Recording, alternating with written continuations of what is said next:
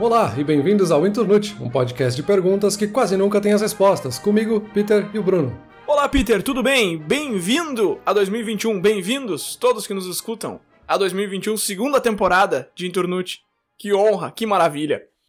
Peter, antes de entrar na pergunta de hoje, como sempre, agora tradição nova aí, trazendo essa tradição para o ano que começa, ler um comentário aqui que a gente recebeu. Esse não é sobre nenhum episódio específico, esse é sobre todos os episódios da história do Inturnute. Comentário da Karina, que disse o seguinte: O e-mail de vocês deveria ser olá@inturnute.com e não oi. Os episódios começam com olá. Então vamos lá. Eu sempre falo aqui que o pessoal pode nos mandar e-mails e comentários pelo oi@inturnute.com. Mas, atendendo ao pedido e à sugestão da Karina, a gente foi lá e trocou, a gente botou olá.inturnute.com. Então, na verdade, a gente tem os dois agora. Oi e olá. Se quiser falar com a gente, pode usar qualquer um dos dois. Muito obrigado, Karina, pela dica. Ou então pode nos encontrar nas redes sociais também, que a gente tá em todas. Mas, Peter, vamos lá. Pergunta de hoje. Metas de ano novo funcionam? Mesma coisa que eu falei no episódio anterior. Não poderia ser diferente porque é primeiro episódio do ano, primeiro episódio da temporada. Mas pessoal que tá escutando aí em março ou setembro, não se preocupa, a gente vai falar com vocês também. Peter, no finalzinho do último episódio de 2020, ali a gente falou que 2020 foi o ano da adaptação. A gente colocou uma palavra-chave, um tema em cima desse ano. E a gente falou sobre essas decisões que a gente faz pro, pro ano inteiro. E aí muita gente conhece essa tradição das, das metas de ano novo, que nasceu lá com os babilônios e com os romanos fazendo promessa pro deus Janus, que foi da onde o nome Janeiro surgiu a propósito, deus Janus, que é o deus das transições, que é o cara que vê o presente e o futuro. Mas Peter, metas de ano novo funcionam. Vamos lá. Boa, vamos lá, vamos estrear essa nova temporada com um assunto que a gente faz todo ano, na verdade, né? Todo mundo chega nesse finzinho de ano, comecinho de janeiro e fica pensando o que, que quer para o seu ano, o que, que vai fazer. Então a gente tem todas as metas, as resoluções para o ano, todas aquelas coisas que a gente quer fazer. Só que nem sempre funciona. E chega a ser engraçado porque é até piada, assim, da gente falar de que janeiro as academias estão cheias, quando chega em abril não tem mais ninguém indo para academia, tá todo mundo só pagando a mensalidade mesmo e achando desculpa para não ir. Então o que a gente quer tentar discutir aqui é se funciona esse negócio de fazer meta e se tem alguma alternativa, porque a gente continua tendo desejos e coisas que a gente quer mudar e o ano acaba sendo uma boa desculpa para a gente revirar o calendário e começar uma meta nova para a gente, sabe?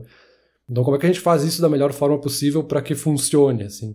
Aí só para começar a conversa, assim, para a gente ficar todos na mesma página do que, que a gente quer dizer com essas metas e resoluções de ano novo. Tem uma matéria super interessante que eu encontrei que fala sobre uma pesquisa da 43 Things, que fez uma pesquisa com quais seriam as principais resoluções de ano novo. Então eles montaram aqui uma lista com as 10 mais comuns. A primeira é perder peso, eu acho que é o exemplo clássico e se relaciona com o exemplo da academia que eu dei agora há pouco. Todo mundo está querendo perder peso para o próximo ano. O segundo mais comum é comer, beber ou aprender algo novo. O terceiro é guardar dinheiro. O quarto é ser mais feliz acho uma meta um pouco ampla demais, né? O que, que significa isso? Como é que tu estabelece isso? Em quinto lugar, tem definir uma meta atlética acessível, que é correr de 5 a 10 quilômetros, que eu acho que para ser o quinto item da lista ele é super específico, inclusive. O sexto item é se apaixonar ou encontrar um namorado, namorada. Sete é tirar fotos todos os dias dos anos. E essa é uma meta, digamos assim, relativamente nova, né? Uma moda, vamos colocar assim, que surgiu nos últimos anos, né? Da gente fazer uma foto por dia, depois fazer aquela montagem no fim do ano. Isso também chegou a ser piada alguns anos atrás, as pessoas que tentaram e chegam a ter no máximo 30 fotos e acabou todas as fotos do ano. E é, só para finalizar, então, arranjar emprego também acaba sendo uma meta comum no começo do ano, ler mais e parar de fumar, que é uma que já foi mais popular e agora tem caído, felizmente. Mas tá aí, essas são as 10 coisas que as pessoas mais procuram fazer e se colocar como uma meta pro ano novo, mas isso acaba não funcionando. Só que tem um problema que eu sempre tive com essas ideias de metas de ano novo, resoluções de ano novo, e a gente já conversou sobre isso em off, né, sem ser na gravação, que essas resoluções elas acabam sendo muito restritas, e a gente coloca elas de uma forma que elas acabam sendo um fardo pra gente, assim. A gente coloca, tipo, preciso perder 10 quilos no ano, é uma coisa meio tudo ou nada, assim. Ou tu perde esses 10 quilos, ou é um fracasso retumbante, então acaba sendo pesado. E a gente chega, sei lá, em março, abril, a gente vê que só perdeu um quilo e aí já desanima e tu pensa, bah, não tem como eu atingir essa meta, então desiste, já era. Quando a gente chega na metade do ano, a gente já desistiu de tudo. Então, eu não sei se tem a mesma percepção, tem alguma outra coisa, eu não sei. Eu tenho exatamente a mesma percepção que tu, e eu tenho uma percepção contrária à tua, ao mesmo tempo. Eu acho que metas de ano novo são restritivas demais, como tu falou agora, esse é o ponto que eu concordo contigo, é muito tudo ou nada, eu vou fazer isso e é isso, e se eu não fizer isso é um fracasso retumbante, como tu falou aí. Mas por outro lado, eu acho que elas também são vagas demais e aí elas não dão em nada. E aí, pegando aquela lista ali das 10 que tu trouxe, vem uma logo depois da outra ali, que eu acho que ilustra isso de forma fantástica. Ser mais feliz. Cara, ser mais feliz é um objetivo maravilhoso. Queria que todo mundo, no mundo todo, fosse mais feliz, mas é uma, é uma meta muito, muito vaga que vai ser muito difícil tu trabalhar nela, vai ser muito difícil tu mensurar o resultado dela. E aí a que vem logo em seguida é correr 5 km, que também eu acho uma, uma meta específica demais. Então eu acho que existe essa dicotomia que metas sempre são ou muito vagas ou muito restritivas. E tem algumas que conseguem ser os dois ao mesmo tempo, paradoxalmente. Eu também tenho uma listinha aqui que eu achei na internet que eu vou te mostrar depois, e, e tem uma das metas ali que faz os dois ao mesmo tempo, ela é específica de mais e de menos. E só um último comentário sobre essa lista que tu trouxe, eu acho que esse de tirar uma foto por dia, eu acho que essa meta é bem mais legal do que ela parece, porque a primeira vez que eu vi ela durante essa pesquisa aqui para esse episódio, eu pensei, ah, mas que meta banal, tirar uma foto, tipo, isso é uma coisa que meio que todo mundo já faz no dia a dia, assim. Só que quando tu se obriga, entre aspas, a tirar uma foto por dia, tu acaba meio que por consequência criando alguma coisa nova todos os dias, ou fazendo alguma coisa ou sei lá, pegando um caminho diferente para casa, alguma coisa, porque, ah, sei lá, as tuas 30 primeiras fotos, vamos supor, tá, ok, tu vai tirando do teu dia a dia. Mas elas vão começar a ficar muito repetitivas e tu vai querer fazer alguma coisa diferente para que as fotos sejam diferentes também. Então eu acho que é uma meta que pode ser bem legal. Mais legal do que parece à primeira vista. Mas enfim, para responder a tua pergunta aí, eu acho que, que sim e que não. Eu acho que é restritivo demais, mas que também não é restritivo o suficiente. Acho que esse é o grande problema das metas de ano novo, inclusive. É, e a gente até já tocou um pouco nessa ideia de temas, né? Em vez de ter uma meta pro ano, ter um tema pro ano. Que pode ser uma forma mais leve de colocar isso. E aí tem sempre essa comparação que pode se fazer, né? Então, ah, em vez de perder 10 quilos, teu objetivo do ano pode ser ser mais saudável. E dentro disso, tu pode fazer várias coisas diferentes. E aí, meio que sem querer, digamos assim, tu vai acabar perdendo peso por ter se colocado essa, essa temática pro ano de pensar em ser mais saudável. Então tu vai acabar ajustando a tua alimentação, vai acabar praticando mais atividade física, vai acabar perdendo peso e colocar isso como uma meta menorzinha dentro do teu ano. Então tem vários caminhos que a gente pode percorrer. Mas acho que antes da gente entrar nisso, a gente pode falar mais sobre metas e resoluções, porque elas não são por si só coisas ruins, elas são muito boas. Mas me parece que tem muita coisa que a gente tem que fazer para que elas funcionem. E só para justificar por que eu estou dizendo isso, assim, tem um estudo de 2002 do Journal of Clinical Psychology que eles pesquisaram justamente isso, assim, e e só 46% das pessoas que fizeram resoluções de ano novo acabaram cumprindo elas no fim. Então, mais da metade desistiu no meio do caminho. Então, todo mundo quer fazer essas metas, mas elas não funcionam. E o que, eu tenho que fazer então para que elas funcionem e eu consiga atingir esses objetivos? Porque de fato eu quero atingir eles, mas alguma coisa no meio do caminho está me impedindo, né? Ah, tá, tá, tá. Eu vi essa mesma pesquisa que tu tá falando agora. Só que esses 46% das pessoas que conseguiram alcançar ainda é um número bem alto e o motivo desse número ser tão alto nessa pesquisa é porque a maneira que eles buscaram os candidatos foi meio enviesada, assim. Eu vi um outro, uma outra pesquisa da Universidade de Bristol e eles entrevistaram 3 mil pessoas e 88% delas falharam na resolução. Pô, isso sobra 12% que conseguiram fazer, então menor ainda que o teu 46. De qualquer forma, nos dois dá pra ver que é menos da metade da galera que realmente chega lá, independente da, de qual pesquisa a gente tá falando. E um outro estudo legal que eu vi também mostrou o porquê que essas pessoas falharam. Esse foi um outro estudo que pegou só os que falharam e, e dividiu eles todos. Então, 35% falhou porque eles admitiram ou perceberam ao longo do ano que a, que a resolução deles era inalcançável. Então, galera que decidiu uma coisa que não tinha como. Ou eles falaram que não tinha como porque não deu para chegar lá, e aí, enfim, aquela velha história de, ah, se não conseguia porque não tinha como. Mas, enfim, esse aí foi o problema maior, 35%. 33%, então um terço, falhou porque não gravou o seu progresso, não manteve ali um, um diário, um journal, e não, não acompanhou o progresso e acabou largando, acabou esquecendo. 23% literalmente esqueceu, então eles decidiram uma coisa no dia 31 de dezembro, chegou metade do ano seguinte, eles já nem lembravam que tinham decidido aquilo. E 9%, que é o restante do grupo aí, des desistiu porque eles fizeram resoluções demais, eles fizeram metas demais e não conseguiram alcançar nenhuma, e aí eram muitas e acabaram largando porque tentaram fazer coisa demais, tentaram abraçar o mundo. Esses 23% que esqueceram, eu acho que é o mais curioso, assim, a pessoa se colocou uma meta lá em janeiro, assim, eu quero muito fazer isso, e aí chega no fim do ano e ela não atingiu a meta porque ela nem lembra qual era a meta que ela tinha se colocado. Então, cara, talvez tu não queria tanto assim fazer isso. Eu achei um outro estudo também bem curioso que acaba passando por esse ponto também. Foi um estudo da Finder, um estudo bem recente, justamente falando para as metas de 2021. Então, 74% de todos os adultos americanos têm alguma meta ou se colocaram um objetivo para 2021, principalmente em três categorias, né? Saúde, desenvolvimento pessoal e desenvolvimento financeiro. Esse número de 74% é quase igual entre homens e mulheres, varia questão de meio por cento ali entre um e outro. Uma coisa que eu achei bem curiosa é que quanto mais jovens são as pessoas, mais elas querem fazer essas metas. Então eu fiquei com uma impressão assim, eu posso estar fazendo uma leitura superficial do estudo, mas eu fiquei com a impressão de que parece que a pessoa vai tentando fazer metas ao longo do tempo e ela vai falhando e ela vai ficando cada vez com menos vontade de se colocar essas metas, porque justamente se 80% das vezes que tu tenta colocar uma meta tu acaba falhando, tu vai acabar fazendo cada vez menos metas porque parece que não é isso que te ajuda, sabe? Eh, mas mesmo assim, de todas essas pessoas que se colocaram metas para 2021 nesse momento do ano, né, de fim de ano, 74% estão otimistas, mas 12% já acreditam que não vão conseguir. Então eles se colocaram a meta já pensando que não vai dar certo e já estão desistindo antes de começar. E aí, quando essas pessoas responderam sobre as suas metas para 2020, sobre as metas que eles falharam para esse ano, 50% deles foi porque eles não tiveram força de vontade, então eles chegaram em algum momento e viram que não estava dando certo e faltou força mesmo para seguir. 22% culparam a Covid, tá? Faz, faz sentido justamente pro ano de 2020. E aí teve outros casos de preguiça e também esquecimento, né? Que nem a gente comentou agora há pouco. Faz sentido esses aí, os 22%, mas eu ainda acho que Covid chegou bem cedo no ano, eles poderiam ter tranquilamente remanejado a meta ou decidido por uma meta nova, então eu não diria que, ah, não, coitadinhos, mas tá, beleza, até faz sentido. Agora o dado que tu falou antes ali, eu não sei o que é mais engraçado, se são os 12% que já sabem que não vai dar certo, ou se é os 74% que estão otimistas, sendo que estatisticamente falando, a maior parte deles vai falhar. Então esses, dois dados são muito interessantes. Mas, por outro lado, é legal ver que 74% dos adultos estão com uma meta para 2021.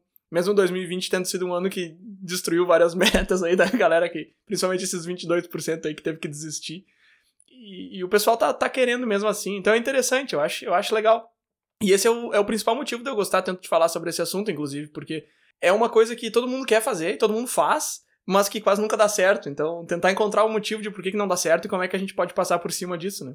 É, então, e, por todos os problemas que essa ideia de ter metas podem ter como consequência, assim, da gente falhar na maioria das vezes, ainda é algo bem positivo simplesmente o fato da pessoa estar se colocando uma meta e correndo o risco de soar super tosco e e um clichê, é meio que a pessoa se colocando uma esperança, sabe? Ela tá realmente, ela quer melhorar, assim, ela tá colocando algo positivo. De tipo, ah, não, eu quero ser uma pessoa melhor ano que vem. E é isso especificamente que eu quero melhorar pro próximo ano e vamos lá, sabe? A pessoa tá se colocando um objetivo bom, assim.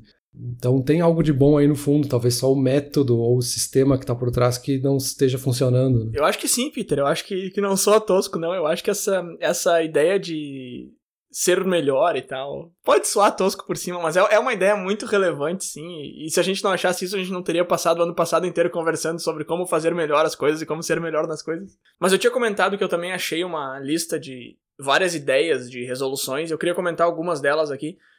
O que me chamou mais atenção pesquisando sobre isso foi que na internet tem muita dica de como otimizar e manter as suas resoluções de ano novo mas tem muito pouca ideia de alternativa. Porque, cara, a gente pega a porcentagem ali, a gente vê que resolução é uma coisa que não funciona muito bem. Então tá, a primeira ideia é a galera tentar.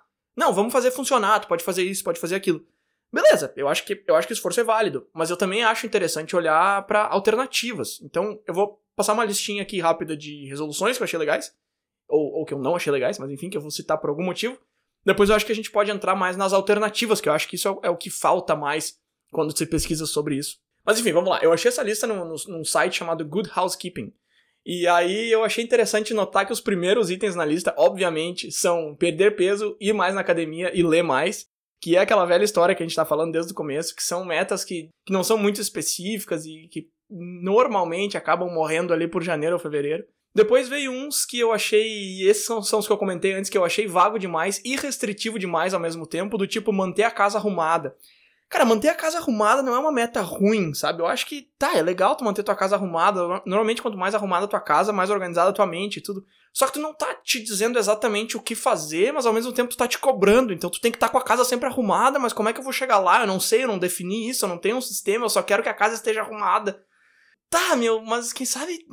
Ou, ou, vai um negócio mais vago, tipo, ah, eu, eu vou ser uma pessoa mais organizada, de tal e tal maneira. Ou então vai mais restritivo mesmo, tipo, ah não, janeiro eu vou reformar minha sala, sei lá, alguma coisa assim. Eu acho que isso aí é muito meio do caminho que, que não, não ajuda ninguém. Depois o outro que eu vi aqui é arrumar minha sala. É, é, meio que na mesma linha, só que esse aqui eu achei que é um negócio que tu faz em um dia. Então pegar uma meta de ano novo que tu pode resolver em uma tarde, eu também não acho que seja uma ideia muito boa. Provavelmente tu vai ter sucesso. Tu vai ficar naqueles 12, 18% lá. Beleza, bom para ti, mas tá, é, é uma meta de, de, de uma semana, não é uma meta de um ano, sabe? E aí, por último, eu achei umas que eu achei legais, assim. Esse aqui eu acho que vale comentar porque são metas que eu achei legais. E tu vai, tu vai ver que essas são coisas bem menores e bem mais palpáveis. Porque eu realmente acho que, que, que o passo pequeno, um passo de cada vez, é, é, o caminho. Então, as metas dessa lista aí que eu achei legais, uh, uma delas era aproveitar meu horário de almoço. E essa eu achei bem massa, é uma coisa que eu comecei a fazer esse ano, inclusive, aproveitar o horário de almoço no sentido de que tu tem uma hora no teu dia ali que tu recebe, que é tua, e que normalmente a gente fica, sei lá, matando um tempo ali, deixando o tempo correr e tal. E, e a gente pode aproveitar para, sei lá, dar uma caminhada, ler um livro. Tem várias coisas que a gente pode fazer. Inclusive tem um livro que chama X coisas para fazer no horário de almoço. Não lembro quantos, 30 e pouco, sei lá. Então acho que essa é uma meta legal. Ah, esse ano eu vou aproveitar meu horário de almoço. Outro que eu achei legal é pegar a escada sempre. Então, por exemplo, eu trabalho no quarto andar. Então trocar o elevador por escada, para mim, é uma coisa que vai fazer uma diferença bem grande. E eu já fiz essa troca, inclusive depois voltei pro elevador, eu fico indo e vindo. Uh, mas é uma coisa que faz uma diferença bem grande, mas que não é muito difícil, porque eu tenho que subir três andares só, do térreo pro quarto. Então essa é uma meta que eu acho legal. E uma outra que eu achei interessante é assistir a TV se mexendo, ou assistir TV de pé, sei lá. Então, tu, porque a gente passa horas do dia vendo TV, então se tu tá vendo TV, levanta, se alonga e tal, e fica assistindo TV, tu não vai perder nada que tá passando ali. Eu achei legal. Eu não sei se eu, eu, eu, tentei fazer isso hoje jogando videogame de pé. Não, ah, não sei, eu não sei. Eu não, eu não, sei se eu gosto muito dessa ou não, mas eu achei ela bem interessante. Eu vou dar mais umas tentadas. Acho que assistindo TV é melhor do que jogando, porque jogando ficou muita coisa para fazer ao mesmo tempo. É, eu acho que nesses exemplos que tu deu, um que eu achei curioso e acho que é, acaba sendo um bom exemplo mesmo, assim, porque eu quero dizer, de tipo, essa meta muito pequena, assim. A minha meta pro ano é arrumar a sala. E aí, dia 2 de janeiro, beleza, arrumei a sala, concluir o ano com sucesso, então é isso aí, qualquer coisa que vier depois, tá tudo certo. Então, tipo, é uma meta muito pequena. Mas é porque esse também é um dos problemas das resoluções de ano novo, porque elas são de ano novo.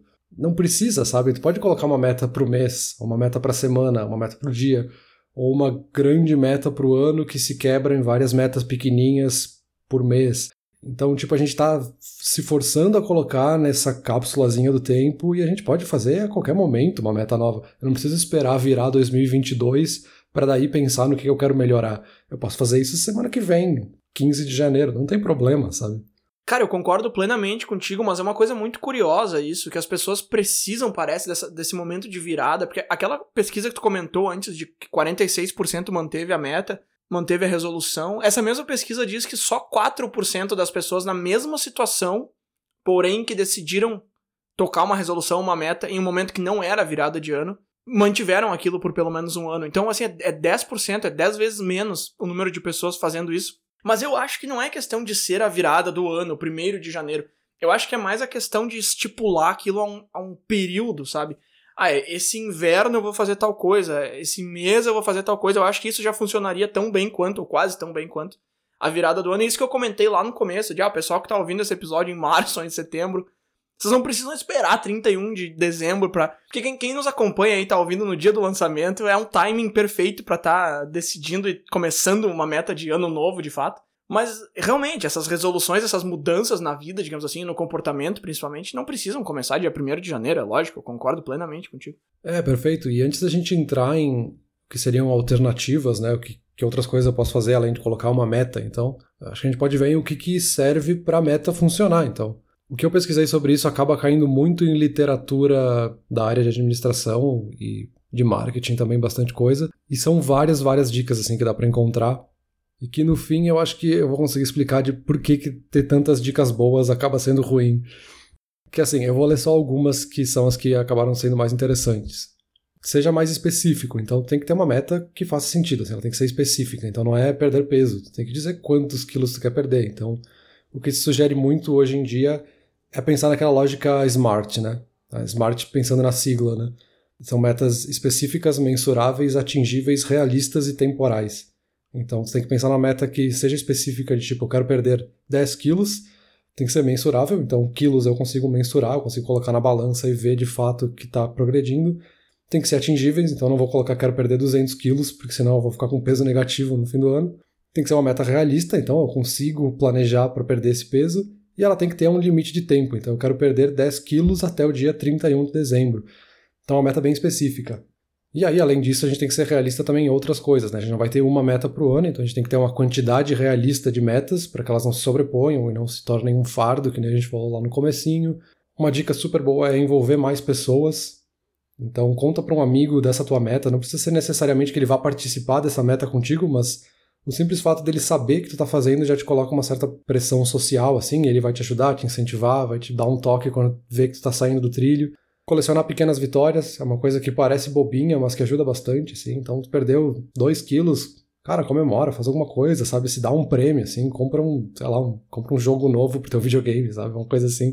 Uma que eu achei super interessante é definir o porquê que tu quer essa meta, que é um jeito de forçar o teu cérebro a racionalizar de fato porque tu tá fazendo isso, assim. Quando a gente expõe isso para fora, a gente acaba vendo às vezes que ela não faz sentido de fato, ou a gente prega no nosso cérebro que de fato a gente quer fazer e por que, que a gente quer fazer uh, quebrar em metas menores, então em vez de pensar em perder 10 quilos no ano, pensa em perder talvez 3 quilos por trimestre, sabe? Tenta quebrar de uma forma um pouco diferente. Um que eu achei extremamente importante, eu acho que quase todo mundo acaba ignorando, a gente no dia a dia acaba cometendo esse erro, assim, que é de tipo, se a gente errar, não fica batendo na tecla de, pá, eu não perdi 3 quilos que eu devia ter perdido, perdi menos, eu aumentei um quilo esse mês, não vai dar para mim. Cara, ignora esse erro, esquece se precisar, recalcula a tua meta, mas volta para ela, assim, não fica batendo naquele, ignora o erro e volta atrás, sabe? Volta para tua meta. E tentar abordagens diferentes, né? Talvez a forma como tu tá tentando perder peso não funciona, tenta, sei lá, uma dieta diferente. Eu, eu, eu tô batendo na tecla aqui do perder peso como se fosse, como se eu soubesse alguma coisa do assunto, né? Mas é só porque esse é o, que de fato é o mais popular, né? Que a gente comentou lá no comecinho. Mas enfim, o que eu quero dizer com todas essas dicas é que, tipo, a gente tem um monte, um monte de dicas que vêm da literatura da administração, então, é tipo, um negócio que funciona bem, funciona de fato, mas é um negócio que foi pensado para empresas, assim. Empresas têm metas anuais, trimestrais, semestrais, e aí tem várias pessoas envolvidas, equipes, times dedicados a verificar se essa meta está sendo atingida ou não. Então tem todo um processo, um sistema por trás e para uma pessoa só que colocar uma meta de desenvolvimento pessoal, me parece que acaba virando um peso gigante. E aí chega lá em setembro, cara, eu não aguento mais essa meta, assim, cara, se eu engordar 20 quilos, eu não tô nem aí porque eu não aguento mais esse negócio, assim. Então, eu não sei, eu acho que vale pensar em alternativas, sabe? É isso que eu quero dizer, assim, no fim das contas. Cara, eu acho que todas as dicas que tu levantou agora são ótimas, todas elas. Eu ainda acho, entretanto, que elas não são o suficiente para fazer valer uma resolução ao invés de alguma outra coisa. E o principal motivo disso, e eu acho que não tem problema nenhum estar tá batendo bastante na tecla de perder peso, porque, primeiro, porque é, é a resolução mais famosa, digamos assim, é a mais escolhida, e também porque ilustra bem direitinho o ponto que eu quero levantar, que é o seguinte: meu problema com meta é que tu tem ali um alvo e a tua meta é, sei lá, pensa naqueles alvos de, de dardo, aí tem um negocinho bem no meio ali, aí tem um círculo para fora, mais um, mais um, mais um. Aí tua meta é tipo o, o segundo para fora ali. E aí tu te fecha pra possibilidade de acertar bem no meio do alvo. E também tu te cobra e te culpa se tu acerta um pouco mais para fora. O que eu tô querendo dizer com isso é que tu delimita uma meta tão específica que quando tu chega nela, tu acaba não indo além, que tu poderia tranquilamente ir além e ter melhores resultados. E também, se tu não chega nela, mas tu chega perto, é como se tu não tivesse nem chegado perto, porque tu não chegou na meta e acaba que o resto do esforço não valeu para nada. Então, minha, minha, meu principal problema com resolução de ano novo, eu acho que seria isso aí que eu tô listando agora. Assim, resumiria o meu, meu problema, que é tipo, ah, é, é, tudo ou nada. Que é o que a gente já falou na, lá no começo, mas eu acho que a gente vem levantando e vem embasando mais esse ponto ao longo da, da conversa. É, exato, e me parece que é como se a gente estivesse jogando loteria com a gente mesmo, assim, a gente tá criando um jogo de azar de tipo, ah, se eu perder 10 quilos deu tudo certo, e aí eu ganho o prêmio no fim do ano. Se eu perder 9,5 kg, foi um fracasso total, eu perdi todo o meu dinheiro, todo o investimento, todo o tempo que eu dediquei a isso. Cara, não, talvez não. Não é esse o caso, sabe? Tá, mas vamos lá, gente rondou, rondou alternativas aqui e não falou ainda, então vamos lá. Eu achei, eu, eu pesquisei por alternativas mais especificamente. Foi bem mais difícil de achar do que dicas para fazer a resolução funcionar, e muitas delas são bem parecidas com resolução, o cara só trocou a embalagem ali do negócio. Mas eu, eu tinha algumas ideias, algumas coisas que eu já tentei, eu encontrei algumas também na pesquisa, tem mais umas que eu pensei aqui. Tem uma específica que é essa ideia do tema que a gente já falou várias vezes e acho que vale bastante a pena a gente entrar bastante nisso, até porque a gente tem um pouco mais de experiência com isso do que as outras, mas deixa eu listar as outras rapidamente aqui pra gente falar rapidinho sobre elas. Uma alternativa que eu achei curiosa seria a Bucket List, que é aquela lista de. Tem aquele filme que chama Bucket List, que em português ele se chama Antes de Partir, que é basicamente uma lista de coisas que tu quer fazer, ou ver, ou visitar antes de morrer. E aí seria uma bucket list pro ano. Então, coisas que eu quero fazer antes do ano acabar. Eu achei bonitinha essa ideia, mas sei lá, eu não acho que isso seja. Sabe, não vai te fazer uma pessoa melhor, não vai fazer tu aproveitar mais a vida. São coisas que tu quer fazer. Eu acho que resolução de ano novo, a meta, a ideia toda não são coisas que eu quero fazer. Eu acho que é, é, é bem mais profundo que isso. Então, é uma ideia legal, de repente, para ter meio que como companheira do que tu realmente vai, pretende evoluir e tal naquele ano. Então, sei lá. É. É. Outra ideia que eu achei interessante é a dos desafios mensais ou anuais. Por exemplo, o Zuckerberg, todo ano, ele, ele faz um desafio para ele mesmo. Teve um que ele se desafiou a aprender mandarim, teve outro que ele se desafiou a criar um robô tipo aquele do Tony Stark no filme dos Avengers, o Jarvis. Achei bem legal esse aí, mas eu achei muito parecido com a resolução de ano novo também, no sentido que tu tá botando uma coisa ali que tu quer fazer, e se tu conseguir sucesso, se tu não conseguir fracasso. Então, sei lá, eu, eu, esse aí foi o que eu comentei, assim, que eu acho que ele é meio que uma resolução de ano novo, mas com uma embalagem diferente. Mas enfim, achei interessante a ideia de te colocar um desafio Teve o projeto 365, projeto 365, sei lá qual é o nome que dão para isso, mas é, é, é, parecido com esse do desafio, mas ele tem mais restrições no sentido de estar tá se dando um desafio anual quebrado em 365 partes. Então, tipo, não é o desafio vou escrever um livro, é o desafio vou escrever 500 palavras por dia no ano de 2021. Eu já fiz coisas bem parecidas com isso, inclusive esse exemplo que eu acabei de dar de escrever 500 palavras por dia foi uma coisa que eu fiz em 2020, mas eu não coloquei 7 dias por semana, eu coloquei 5. Eu acho uma coisa bem legal. Eu acho essa ideia ótima no sentido de desenvolver um item novo na tua rotina, ou, ou integrar um item novo na tua rotina. Eu acho uma, uma ideia maravilhosa para sabe, para começar uma coisa nova. Eu não acho que manter isso por um ano inteiro seja uma ideia tão boa assim. Eu acho que se colocar essa restrição por um mês é uma maneira fantástica de, por exemplo, ver se tu realmente quer fazer aquilo ou não, sabe? Porque se tu falar, ah, eu vou tentar aprender violão, aí tu tenta cinco vezes e não consegue, tu pode desistir. Mas se tu te forçar, não, eu vou tentar 30 vezes, uma vez por dia, pelo mês inteiro, de repente lá na vigésima tu ainda tá sofrendo, mas tu, ah, tu consegue tocar alguma coisa, e aí tu te empolga e aí aquilo ali começa a render. Então eu acho uma boa ideia nesse sentido, nesse sentido de, de passar aquela parte que é ruim, que tu acaba desistindo. Então eu, eu gosto dessa ideia. Mas isso de fazer do, o ano inteiro, acho um pouco restritivo demais. Tem uma outra que é do 52 em 52, que um ano tem 52 semanas, então tu decide fazer 52 coisas uma por semana durante o ano. Eu acho essa ideia fantástica no papel, mas pensar em 52 coisas para fazer antecipadamente eu acho muito difícil. Provavelmente vai ser tipo aquelas listas que a gente comenta que tu vai chegar lá pelo 20 tu vai estar tá colocando qualquer coisa. Então não sou muito fã dessa ideia. Eu acho que vale a pena comentar que um baralho de cartas tem 52 cartas, que é o mesmo número de uma semana. Então teve um ano que eu comprei um baralho e cada semana eu escrevia na carta como é que ela foi, como é que a semana foi. E eu tenho esse baralho até hoje e eu adoro jogar com ele. Então fica aí a relação que eu acho bacana. Tem também o 101 em 1001, que é 101 coisas para fazer nos próximos 1001 dias, mas é mais difícil ainda, porque daí tu tá falando aí de 3 anos pra frente. Então, às vezes são ideias que eu achei interessante, mas que eu não recomendaria, assim, fortemente. E aí uma última coisa que eu achei legal é definir um item que tu vai mensurar, mas não definir nenhum objetivo. Então, tipo assim, em 2021 eu vou controlar minhas finanças. Ah, qual é o teu objetivo? Teu objetivo é comprar uma Ferrari em 2022? Teu objetivo é pagar toda a tua dívida? Não, não tem objetivo nenhum. Eu só vou mensurar. Ou então eu vou mensurar minha alimentação. vou ter um, um diário de refeições. Sem objetivo. E eu acho que isso é legal porque, primeiro, que não te coloca aquelas algemas, ah, eu preciso chegar em tal ponto. Então acaba sendo mais fácil e tu tem uma chance maior de tocar aquilo para frente mesmo. E segundo, que em algum momento tu vai chegar a um objetivo. Porque se tu passou 300 dias mensurando as tuas finanças, tu vai entender o cenário muito melhor e tu vai conseguir tomar uma decisão sabendo do que tu tá falando. E aí, por último, alternativas aqui na lista de alternativas seria o tema que a gente já comentou lá desde o começo e aí eu vou passar para ti para tu abrir essa conversa aí que tu manja muito. Beleza. Sim, eu realmente sou muito um evangelista dessa ideia de, de temas pro ano.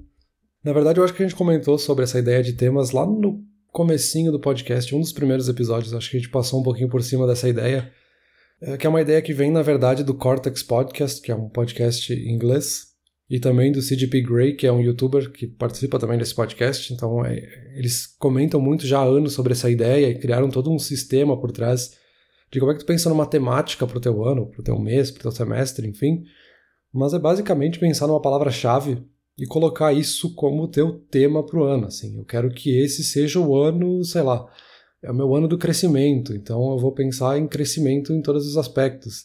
Então eu quero crescer no trabalho, eu quero ser uma pessoa melhor nos relacionamentos pessoais. Tu pode colocar essa meta super ampla e é para ser ampla, sabe? É para te pensar nela como algo grande que vai que vai ser na verdade uma direção pro teu ano e não uma regra.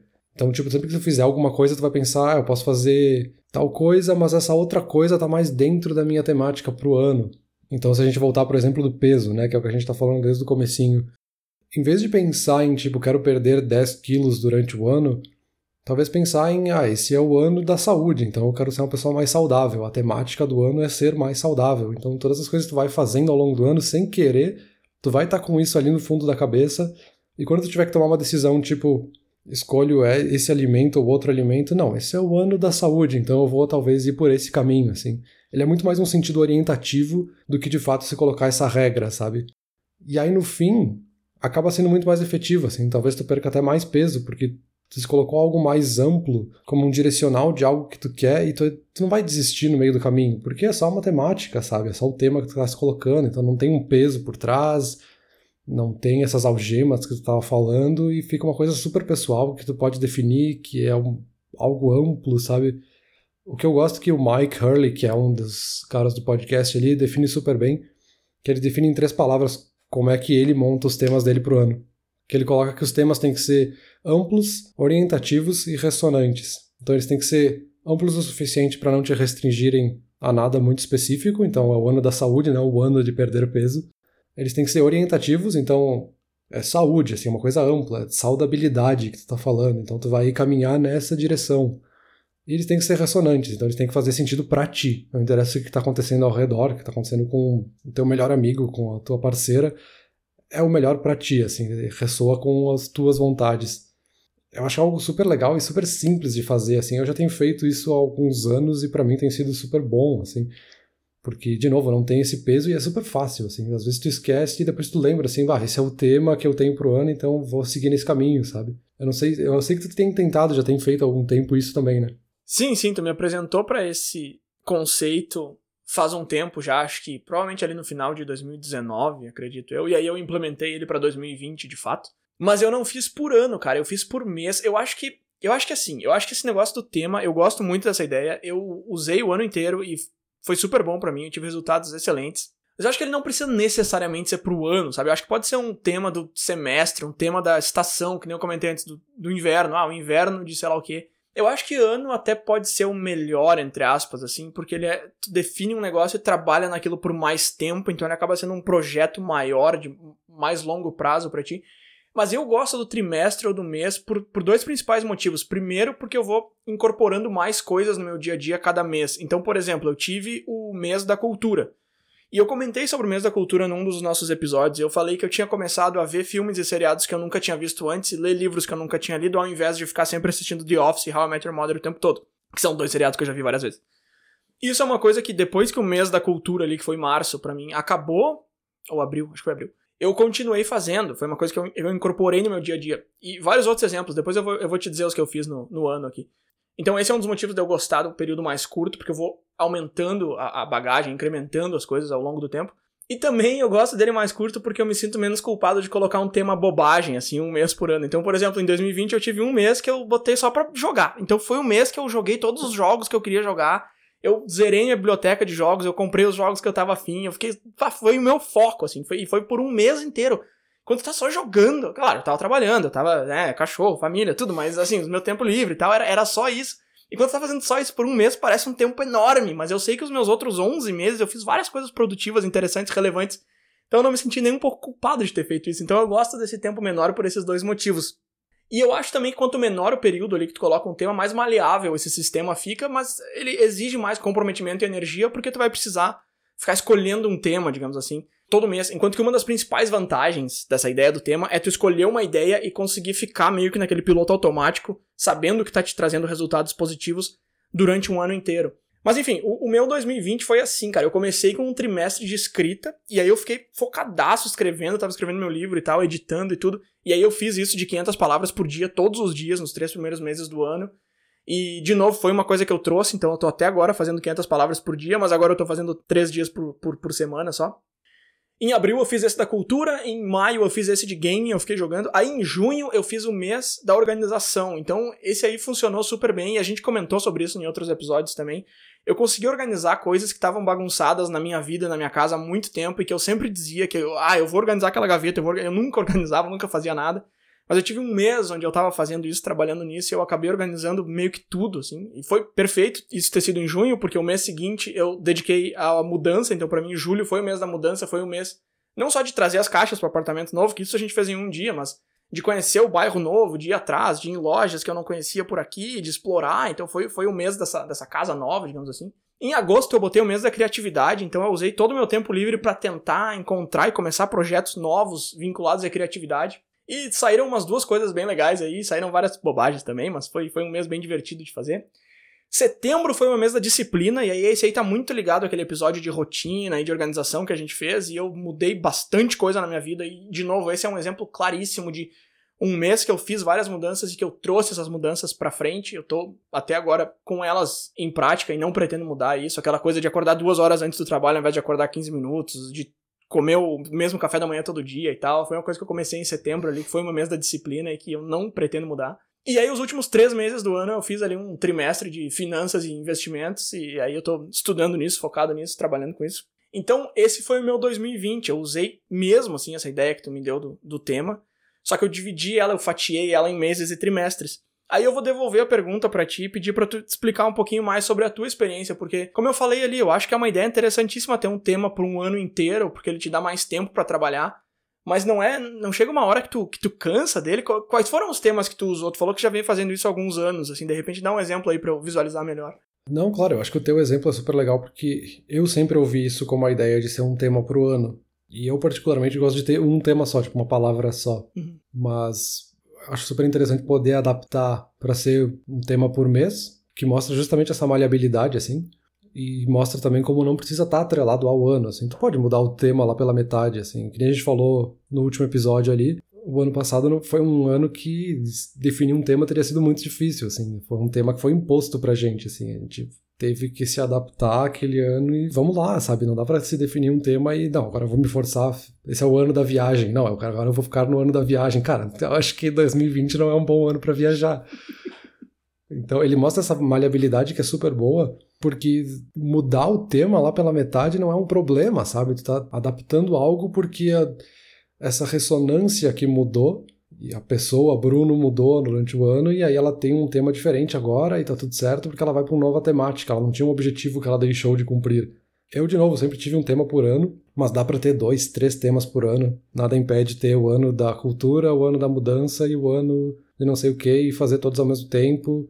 Porque, de novo, são temas, né? Tu encaixa eles quando tu percebe, assim, que dá aquele estalo, assim, de tipo, sei lá, abri a Netflix, tô ali pensando em que assistir. Será que eu vou reassistir a mesma coisa de sempre, que eu sempre vejo, que é aquela minha série confortável?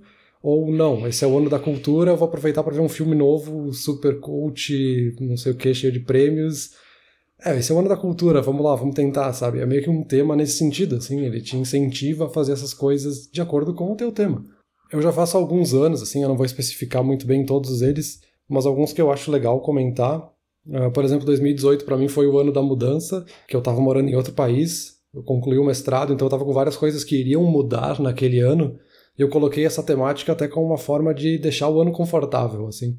Eu sabia que várias mudanças viriam para aquele ano, e aí quando essas mudanças de fato estavam para acontecer, tipo a semana que vem vai embarcar e vai mudar o país, vai mudar tudo, beleza, não tem estresse nenhum, porque esse é o ano da mudança, faz parte do ano, faz parte do tema, então dá até uma energia mais positiva para aquilo que tem que fazer, sabe? Eu já tive também o ano do crescimento, que eu comentei um pouquinho antes, assim, de focar mais na vida profissional e melhorar nesses aspectos. Então tu pensa num tempo livre, aí tu pensa, ah, será que eu vou ver um filme? Não, eu posso abrir o Coursera e talvez fazer um curso ali, whatever, que seja interessante relacionado com a minha carreira. Uh, o ano da adaptação, que eu acho que foi 2020, assim, a gente se obrigou a adaptar, a gente já falou sobre isso. Uh, e para falar de 2021, eu estou colocando ele como o ano do desenvolvimento. É um tema extremamente amplo e eu fiz isso de propósito, assim. Eu coloco aqui desenvolvimento mais no sentido de desenvolvimento pessoal e no sentido da palavra de que não. Meu objetivo não é aprender coisas novas, mas desenvolver as coisas que eu já tenho, assim.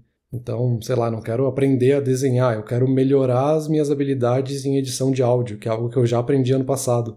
Super amplo, de novo, assim, eu posso adaptar para cada mês desenvolver uma coisa nova, ou desenvolver todas essas coisas ao mesmo tempo, assim. Acho que isso é super legal dos temas, sabe?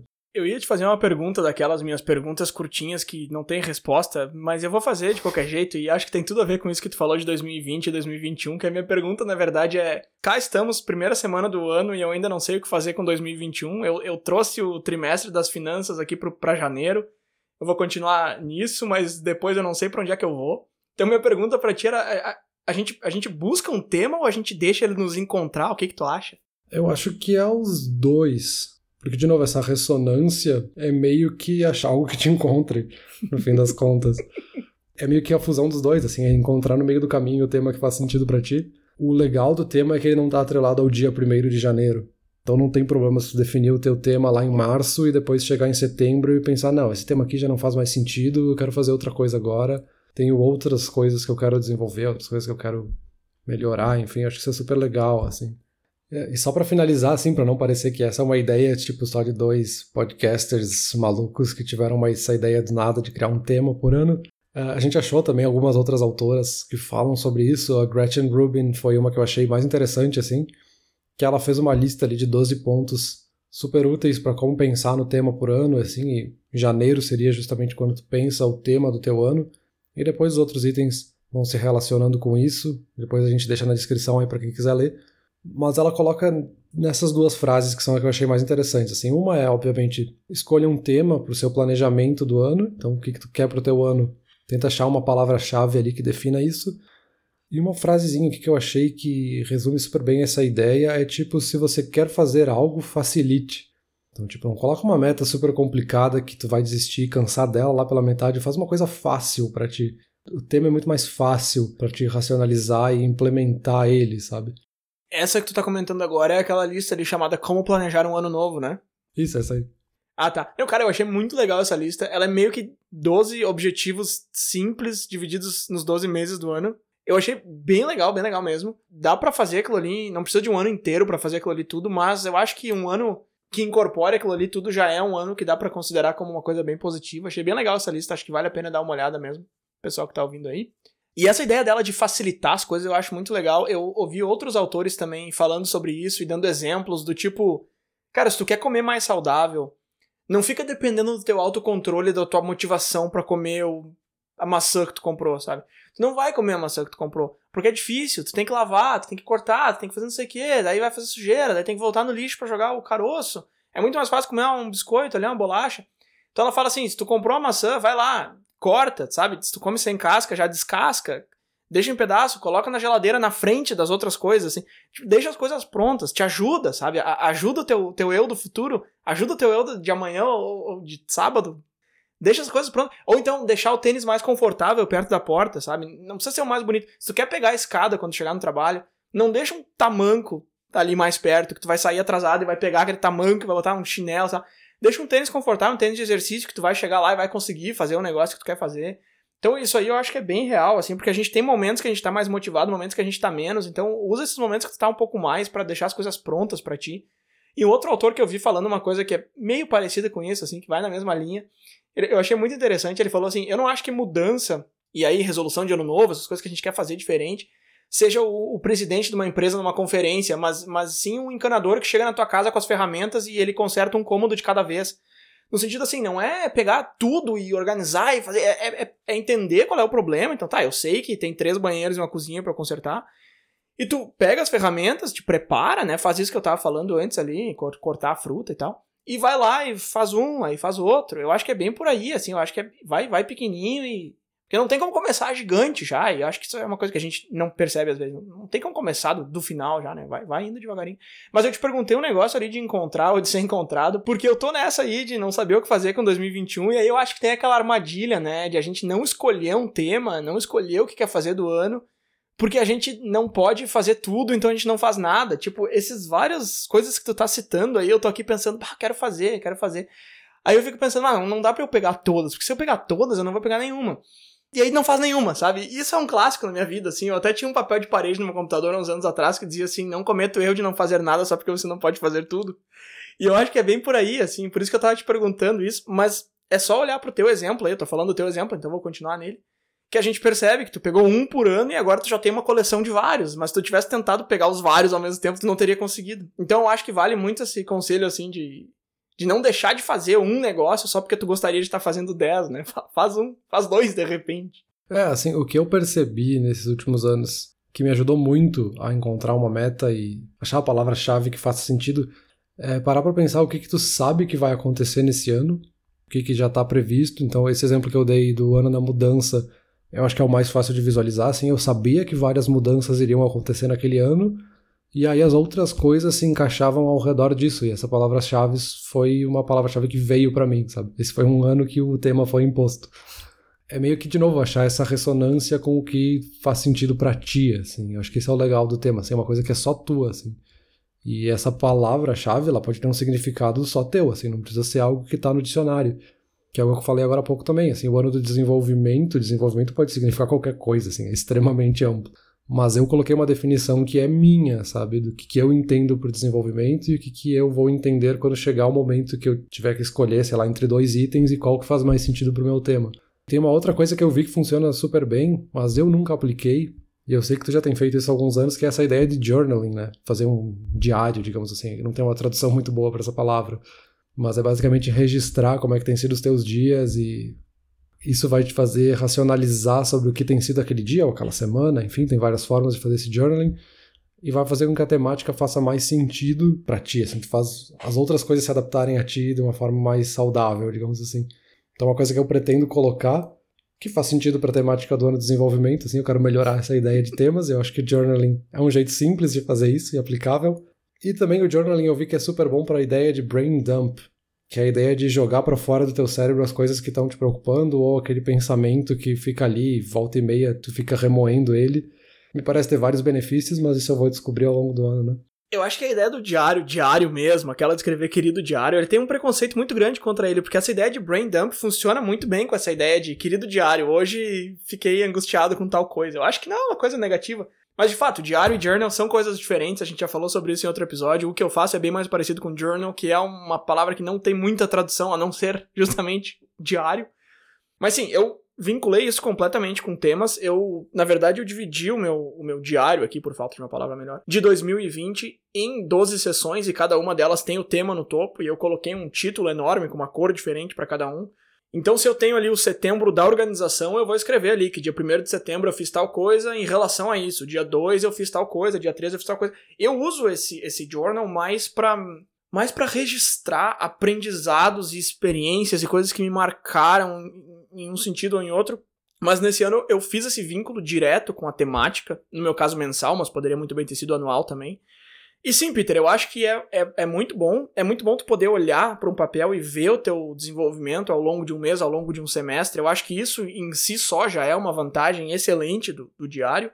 E outra coisa que eu acho muito boa é, é essa proteção contra esquecer do tema ou contra deixar ele de lado, porque a gente falou lá no começo que uma das principais negativas aí da resolução de ano novo é tu acabar deixando de lado, é tu acabar esquecendo, é tu não registrar o teu progresso. Porque aí tu não percebe que aquilo ali tá te... De repente tá até te ajudando, sabe? Só que tu não percebe que tá te ajudando. E porque tu não tá registrando, só por isso. E tu acaba largando, tu acaba desistindo.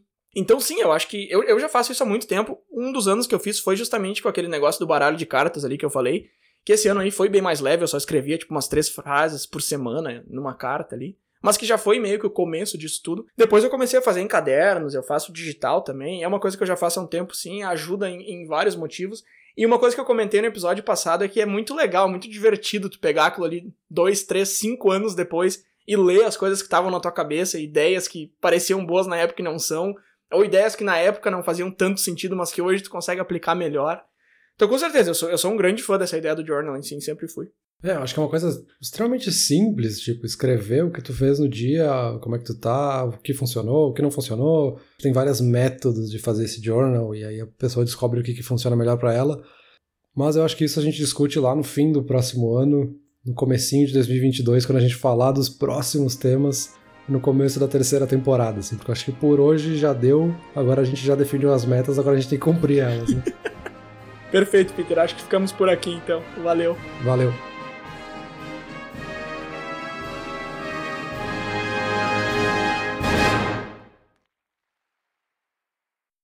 Olá ouvinte! Se você gosta do Inturnute, não deixe de compartilhar nas redes sociais, e de seguir no Spotify, ou no seu aplicativo de podcasts favorito. E se você quiser compartilhar a sua resposta para a pergunta da semana, é só enviar uma mensagem. Muito obrigado, e até o próximo episódio.